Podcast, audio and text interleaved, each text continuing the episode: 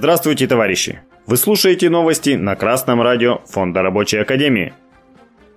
Сегодня в программе. На Курган-Машзаводе на Урале отменили отпуска до конца года в связи с оборонным заказом. Треть россиян согласилась бы на сокращение зарплаты ради того, чтобы им увеличили выходные. 22 августа информационное агентство ура.ру сообщило о том, что в Кургане на Курган-Машзаводе отменили отпуска до конца года. Завод военный. Для исполнения гособоронзаказа 19 августа на предприятии создан оперативный штаб и организован многосменный режим работы. По сведениям ура.ру, многие рабочие недовольны сменой режима работы и отменой отпусков. Ранее также сообщалось о том, что на заводе введут шестидневную рабочую неделю – Однако на предприятии эту информацию опровергли.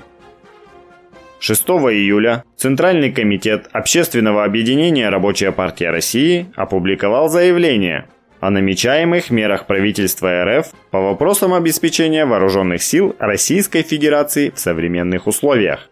В нем говорится о том, что в условиях совместной борьбы Российской Федерации, Донецкой Народной Республики и Луганской Народной Республики способниками американского фашизма во внешней политике на Украине, политика правительства по работе с предприятиями оборонной промышленности является целесообразной. Центральный комитет Рабочей партии России заявил также, что меры, ухудшающие условия труда рабочих, должны быть согласованы с профсоюзными организациями, а при их отсутствии – с рабочими комитетами. При выполнении работы в режиме, ухудшающем положение работников по сравнению с Трудовым кодексом РФ и действующими коллективными договорами, необходимо предусматривать дополнительную оплату сверхустановленной законом оплаты за сверхурочную работу, работу в выходные и нерабочие праздничные дни. Повышенную трудовую нагрузку работников надо также компенсировать увеличением количества дополнительных дней отдыха оплачиваемых в соответствии со средней зарплатой, и ростом продолжительности оплачиваемых отпусков, в том числе в период после выполнения задач контртеррористических операций. Борьба с фашизмом на Украине в интересах рабочего класса России, поэтому поддержать военную промышленность нужно. В то же время в интересах рабочих и организовываться, создавать действенные профсоюзы и рабочие комитеты – которые инициируют переговоры о дополнительных компенсациях повышенной нагрузки на работников и будут отстаивать их интересы и после СВО. 23 августа РИА Новости в своем телеграм-канале опубликовали результаты исследования сайта работа.ру. Россиян спросили, готовы ли они пожертвовать частью зарплаты ради выходных или отпуском ради увеличения зарплаты. Оказалось, что около трети россиян согласились бы на сокращение зарплаты ради того, чтобы им увеличили число выходных. 21% из тех, кто хотел бы урезать доходы в угоду отдыху, готов потерять менее 10% заработка. Каждый десятый уже больше, от 10 до 20%, а 2% не против урезания доходов до 30%. А вот отпуском ради зарплаты готова пожертвовать только четверть россиян.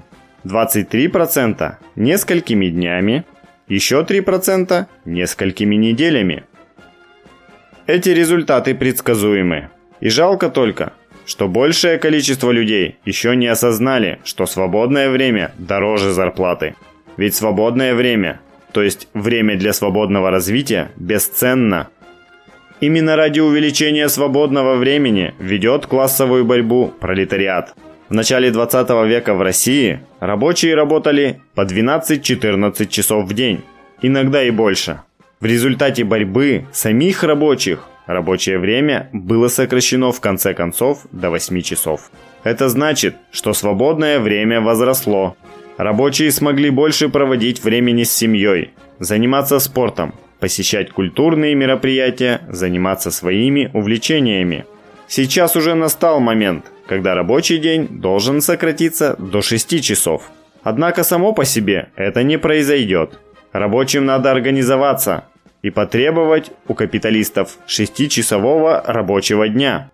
А когда они откажут, рабочим нужно установить 6-часовой рабочий день явочным порядком в ходе бессрочной частичной забастовки.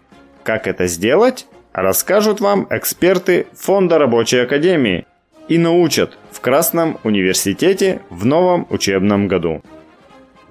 Новости читал Алексей Чопа с коммунистическим приветом из города Свердловск.